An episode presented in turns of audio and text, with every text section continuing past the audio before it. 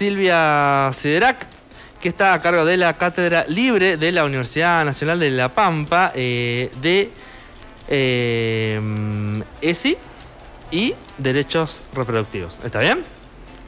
Casi bien. Casi bien. Ay. Buenas tardes Buenas a todas tardes. y a todos. ¿Cómo están? Bienvenida. Eh, Gracias. Bueno, Silvia, eh, ya encima veníamos con la nota, la, la- la veníamos desde la semana pasada Sí, presentando. viene postergada.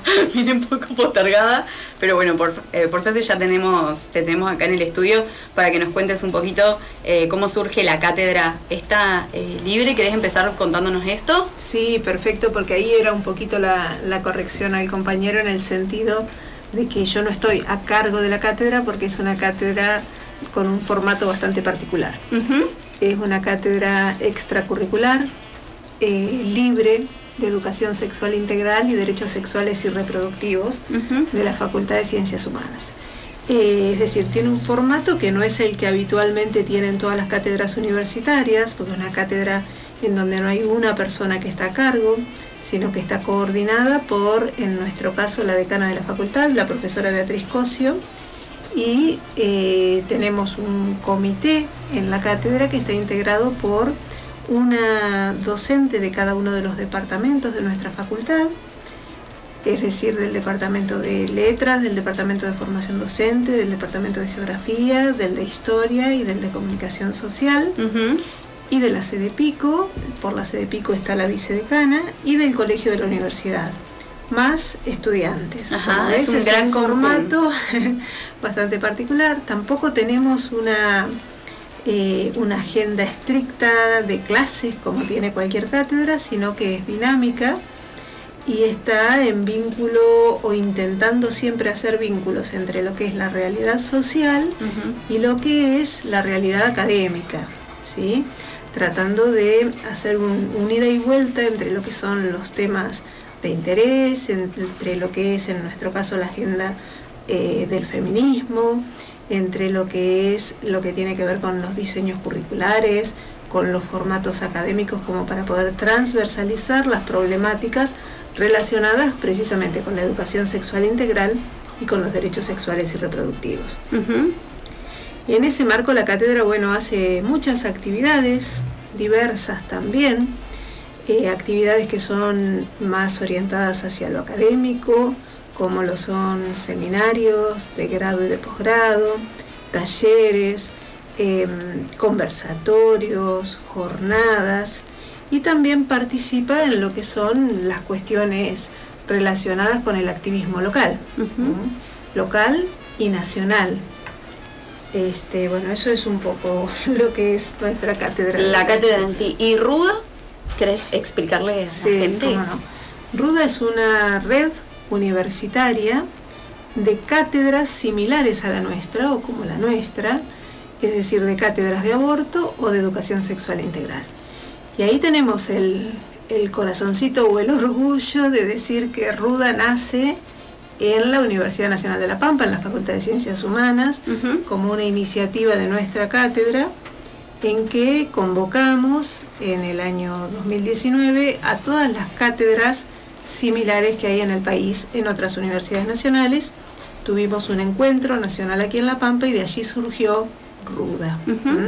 Red Universitaria de Cátedras de Aborto y de Educación Sexual Integral. Ahí va.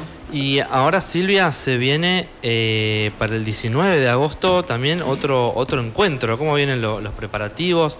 ¿Va a tener alguna temática así en particular? Claro, ahí tenemos el segundo encuentro. Ese segundo encuentro nacional de cátedras se va a llamar de género, derecho al aborto y derechos sexuales y reproductivos. Eh, se va a hacer en, en UBA Sociales, en la Universidad de Buenos Aires. ¿Sí? Y mm, bueno, vamos a estar trabajando durante dos días, viernes y sábado, eh, con una agenda que si no se me caen los auriculares, se la puedo comentar. Este, la idea es que vamos a volver a juntarnos después de, bueno, de este periodo tan especial que hemos vivido todas y todos. Eh, por primera vez vamos a poder volver a encontrarnos, eh, vamos a encontrarnos con realidades en nuestras universidades que por un lado la alegría enorme que el encuentro anterior aún no estaba aprobada la ley de interrupción voluntaria del embarazo y ahora sí. Y por el otro lado, eh, la no tan alegría de, de, bueno, de cómo nos encontramos después de estos dos años, ¿no? Creo que esto nos ha afectado a todas, a todos, los vínculos hay que reconstruirlos, eh, las relaciones humanas eh, se han modificado sustancialmente, seguimos creyendo en la posibilidad del encuentro, seguimos creyendo en la posibilidad del diálogo, del debate, de la construcción colectiva y feminista, y allí entonces todas las esperanzas puestas en este encuentro, ¿no? Que como les decía, si quieren les cuento un poquito cómo va a ser. 19 de agosto decíamos que era. ¿La semana que viene es ya? Eh, ¿O la otra? El otro viernes y sábado, no este que es el fin de semana largo, sino el siguiente. Por nuestra cátedra vamos a viajar tres personas, eh, Beatriz Cosio, Cristina Ercoli y yo. Em, se va a abrir eh, el día viernes, como les decía, de 17 a 18 son las inscripciones y la acreditación. De 18 a 20 hay una mesa muy importante, es la mesa de apertura de esta jornada, de este encuentro, y allí van a estar presentes, la mesa se llama ESI y Derecho al Aborto en la Universidad, desafíos en la implementación de la ley 27.610, una lucha que sigue Ustedes saben, como les decía, que el encuentro anterior, el gran eje temático era la lucha por eh, la ley y ahora está la ley, pero mm. nos debemos en muchos lugares del país la implementación. La implementación plena, ¿no? bueno, entonces en esa mesa va a estar María Alicia Gutiérrez, que es de la Facultad de Ciencias Sociales de la UBA, Va a estar Beatriz Cosio, que va a ser nuestra representante allí, que es la decana de la Facultad de Ciencias Humanas y la coordinadora de, nuestra cátedra. Y va a estar Malena Lenta, que es la articulante de Ruda y que es de la Facultad de Psicología de la UBA.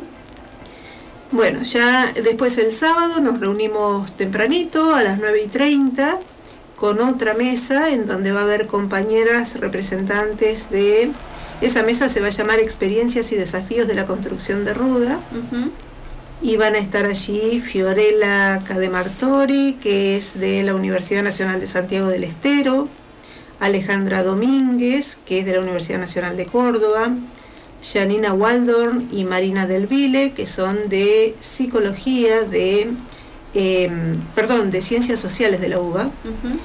Alicia Genolet y Martina Kaplan de la Universidad Nacional de Entre Ríos y Celeste Alarcón Loizaga y María Paula Bota, que son de la Universidad Nacional de Rosario. Como ven, es un importante número de universidades nacionales las que están representadas en las mesas. De 11.30 a 13.30 vamos a trabajar en comisiones, después vamos a hacer un, un recreo ahí de de almuerzo de intercambio y de 14.30 a 16 vamos a hacer una plenaria de cierre. Así Completito. Que, es una agenda bastante intensa porque la tenemos que poder hacer en dos días. Claro. Porque estamos en pleno funcionamiento de las universidades, así que tampoco podemos desaparecer por largo tiempo. Claro. Así que bueno, un poco esa es la, la idea del... Pero bueno, es para ponerse también al día, como decís, eh, de, de, de todo, la, supongo también que van a compartir la, lo que está pasando en las diferentes provincias que, nombraste que van a participar. Esa es la idea, hacer un análisis situado de las problemáticas que nos unen, ¿no? Eh, del aborto y en un marco más, más, más inclusivo, más general, de la educación sexual integral. Nosotras como cátedras universitarias consideramos que la educación sexual integral eh, es un derecho humano que debe estar presente en la formación toda y en la formación universitaria muy importante porque es allí a donde se forman las y les profesionales que luego van a considerar un derecho o no estas problemáticas. Abogados que van a considerar o no que estos son derechos, médicas, médicos, docentes, eh, sociólogos, bueno, toda persona eh, que cumple un rol ciudadano y que ha sido egresada o egresado de la universidad pública, nosotras consideramos que, debería tener una fuerte y comprometida formación en este aspecto. Y bueno, em, es de público conocimiento el caso de Estados Unidos, ¿no? Que eh, al contrario de, lo que pasó en nuestro país, pareciera que es como un retroceso, ¿no? Eh, ¿Qué hacen? ¿Qué, ¿Qué opinión?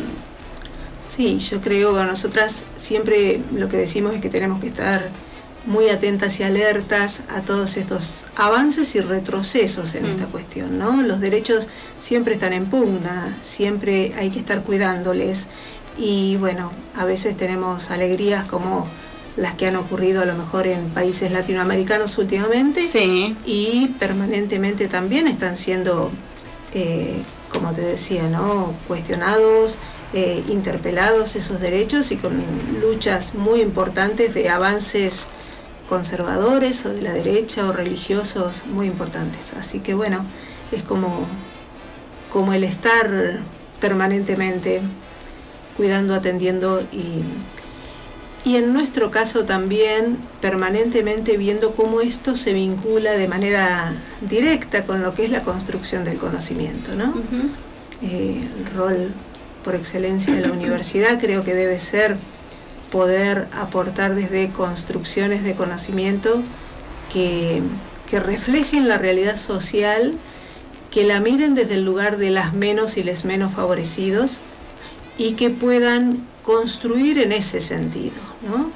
para mejorar las vidas de todas y de todes, pero principalmente de las personas más vulneradas, de las realidades sociales más comprometidas. Así que creemos que en ese sentido estas cátedras pueden hacer un aporte muy importante, ¿no? Bueno, la vez que vino eh, Cristina, decíamos esto que eh, tanto desde la campaña como Ruda, la, eh, nunca dejaron de, hacer, o sea, podrían tranquilamente haber salido la ley y mm. listo, ya está. sin embargo, siguen trabajando un montón para que eh, para que se sigan eh, por lo menos eh, cumpliendo más de, las, de las cuestiones que, que tenía la, ley, que no es solamente que se ejerza la... la ley es fundamental, porque sin la ley no podemos... no podemos pelear eso, o sea, pelearlo al derecho se lo peleó siempre, ¿no? Pero la ley es fundamental como para poder establecerlo. Pero la implementación es lo que llega a hacer el derecho y lo que llega a encarnarse o no en las personas. Lo mismo ocurre con la educación sexual integral. ¿no? La educación sexual integral, la ley 26.150, es un derecho vigente desde el año 2006. Sin embargo, le seguimos llamando la nueva ley de educación sexual integral. Eh, consideramos, cuando hablo en primera persona del plural, lo hago ¿no? como, como un modo de, de reflejar un poco los discursos que una por ahí escucha cuestiones como si elijo o no elijo darla, eh, elijo o no elijo que mis hijos, mis hijas tengan educación sexual, cuando en realidad no es un tema que esté en discusión. Claro. Es un, derecho humano que tenemos eh, las generaciones que están siendo educadas, el derecho a recibirla y quienes ejercemos la docencia, la responsabilidad social, ética, política y pedagógica de, llevarla adelante. Silvia, em, ¿qué, avances eh, hay sobre la implementación de la, de la ESI, la educación sexual integral, en los distintos eh, niveles eh, educativos? Bueno, mira, em, yo creo que esfuerzos se han realizado muchos y se están realizando. Em, en la provincia de La Pampa hemos estado haciendo un, trabajo de, de monitoreo Hemos estado permanentemente en vínculo en los últimos tiempos con el Ministerio de Educación, hemos realizado actividades conjuntas. Nosotras igual creemos que queda mucho por hacer y mucho por andar. Queda mucho por andar en esto que hablábamos recién con respecto a qué se entiende por sexualidad, eh, por qué la sexualidad es algo, un componente que transversaliza la construcción de nuestras subjetividades y que sin embargo no está presente, no está presente en las escuelas, no está presente habitualmente en lo que son las charlas eh, familiares, las charlas eh, de amigos o de amigas. Es un tema que pareciera tener algún inconveniente en ser abordado y es muy serio en el tema de no estar pudiendo visibilizarlo como parte de la educación, pero como parte de la educación no como una cosa aislada de hoy en las escuelas en el nivel inicial o hoy en la escuela en el nivel primario o secundario o en la universidad hablamos de sexualidad. No, precisamente ver cómo la sexualidad es parte de la lengua, cómo la sexualidad es parte de la historia, cómo la sexualidad es parte de las ciencias sociales, de las ciencias naturales, cómo la ciencia es sexuada y no nos la enseñan como tal. Nuestras vidas son sexuadas y no nos las permiten vivir como tal, ¿no? Es un... Cristina Hércoli, vos la nombraste, ella siempre habla de un cambio cultural muy fuerte, ¿no? Y como tal, es muy difícil también llevarlo adelante, lograr, a veces eh, nos parece que avanzamos muy poquito. Eh, yo creo que, que, se está avanzando y que tu pregunta concreta con respecto a los niveles de la educación, muchas y muchos docentes están haciendo esfuerzos importantes, pero creo que falta todavía ese pasito de... Parecen como esfuerzos casi individuales, no, no, no hay una masa así, o, no parece que la estructura propia de la educación estuviera diciendo, sí, hay que hacer esto y vamos a hacerlo. Pero creo que tiene que ver con esto que te digo, que se le ve como algo fragmentado. Entonces, hacemos eh, la clase de matemática y un día paramos un ratito porque vamos a dar educación sexual. O hacemos la clase de geografía y hoy paramos porque viene a visitarnos alguien que nos va a hablar de educación sexual. Todo es valioso, todo sirve, pero no es la idea de la ley 26.150. La ley de la, de la ley 26.150 es de una educación integral que afecta, o más que afecta, que está relacionada con lo biológico, lo psicológico, lo cultural, lo ético, lo que tiene que ver con la dimensión del deseo, le agregamos nosotras, ¿no? Eh, con la identidad. Es decir, es algo que podemos, que deberíamos poder transversalizar en la educación. Entonces, mientras lo seguimos viendo así, como de manera fragmentada, estas son por allí las cosas que nos ocurren de los esfuerzos individuales, como decís vos, de eh, disociar, y si lo disocio no lo incorporo como algo que es parte de mi vida cotidiana. Silvia, ¿y hay participación de jóvenes y del público en general en la cátedra? Sí, sí, eh, yo creo que allí está la, esperanza realmente de, de, lo que puede llegar a ser un cambio en los próximos años. Por un lado, cómo, por ejemplo, podemos analizar lo que ocurrió con la marea verde, ¿no? que es algo que eh, volcó todos los vasos, ¿no? como que rebasó todas las expectativas, como que eh, los partidos políticos o las organizaciones que a lo mejor habían estado en esto pudieron ver cómo eh, las calles desbordaban de gente que nadie sabía de dónde salía. Y esto tiene que ver con el feminismo como movimiento. Creo que es uno de los movimientos más importantes en este momento, si no el más, eh, y precisamente porque está traduciendo o está mostrando estructuras organizativas diferentes. Eh, la horizontalidad, lo colectivo, lo dialógico, el debate permanente, las peleas permanentes desde las, posturas, los puntos de vista y un crecimiento en la juventud en ese sentido creo yo muy, muy importante. Bueno, a nosotros nos pasó de salir a la calle a levantar micros en los días de...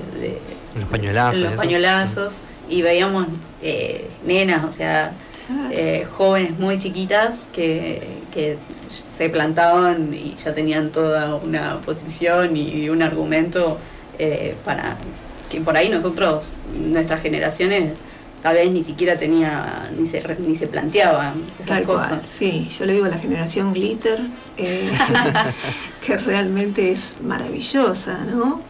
Y si bien la Argentina no podemos dejar de reconocer que tiene un movimiento feminista de larga data y mm. muy fuerte, si nosotras nos ponemos a ver, por ejemplo, en lo que es la academia, eh, siempre la militancia, el activismo ha ido siempre mucho más adelante, ¿no? Con suerte, atrás viene la academia retomando, como creo que debe ser, lo que el movimiento está planteando, Y allí sí me parece que se puede desde las universidades y desde la academia hacer aportes importantes en el sentido de poder eh, tomar eso como para poder estudiarlo, para poder conceptualizarlo, para poder investigar, para poder aportar desde ese lugar. Pero la bandera la lleva el movimiento más adelante. Claro. Siempre.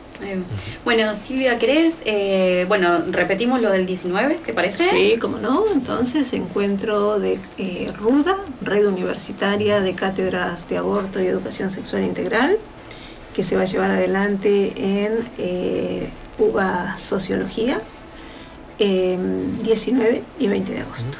¿Eso es eh, abierta la, inscripción sí, sí, sí, es abierto al público en general. Las mesas ya están cerradas por una cuestión organizativa, pero por supuesto que, se puede ir a escuchar y a participar de los, de los debates. Perfecto. ¿Y a futuro, en el año, tienen alguna actividad planeada? Sí, vamos a aprovechar a pasar la información y la invitación. Nosotras en este momento, una de las actividades que nos importa mucho difundir, que estamos haciendo como cátedra, es un ciclo de cine ah. en el espacio Inca donde la temática tiene que ver con identidades de género y orientación sexual, porque lo considerábamos un, lo consideramos un, tema en discusión en el movimiento feminista. Em, entonces el ciclo se llama eh, Ficciones y Tensiones en ESI. Es una vez por mes, los terceros viernes de mes, con entrada libre y gratuita. Y es un ciclo de cine debate. La idea es que allí vamos, son películas argentinas y cortos, siempre es una película y un corto.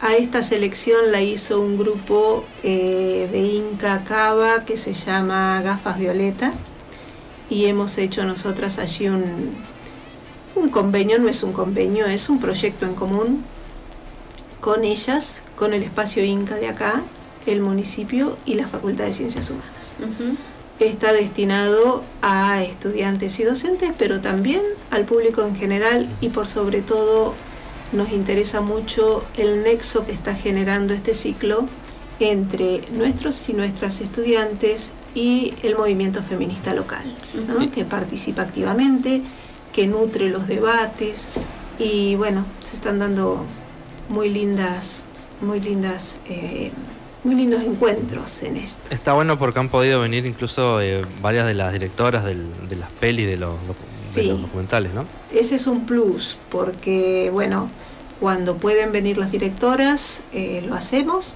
En el caso de la primera película, que fue el documental de Ilse Fuscova, pudo venir su directora. Y, bueno, eh, nos parece bueno, pero nuestro eje o nuestro objetivo principal es el tema de del debate y de poder ver también como docentes y, formadoras de docentes al cine como un eh, recurso pedagógico muy importante. Ahí estaba tratando de buscar a ver eh, la próxima película cuando estaba en el espacio Inca. Mientras tanto, ¿querés decirle a la gente dónde pueden buscar información sobre Ruda? Eh, y sobre todo las actividades? Sí, bueno, nosotras en lo que es eh, la página de nuestra Facultad de Ciencias Humanas vamos a estar difundiendo, siempre difundimos todas las actividades que tienen que ver con la cátedra, así que de paso visitan eh, la página de la Facultad de Ciencias Humanas y se interiorizan de, otros tipos de actividades también interesantes que siempre ahí en la página de la facultad. Acá encontré, mira, próxima cita el viernes 19 de agosto. Eh, se va a proyectar Dos Hermanas y El Último Verano de la, Bollita. Último Verano de la Bollita es una, ya que, estamos comentamos nada más que un poquitito, así sin spoilear nada, pero eh, tiene de particular con respecto a las otras películas que allí vamos a trabajar el tema de intersexualidad. Ajá.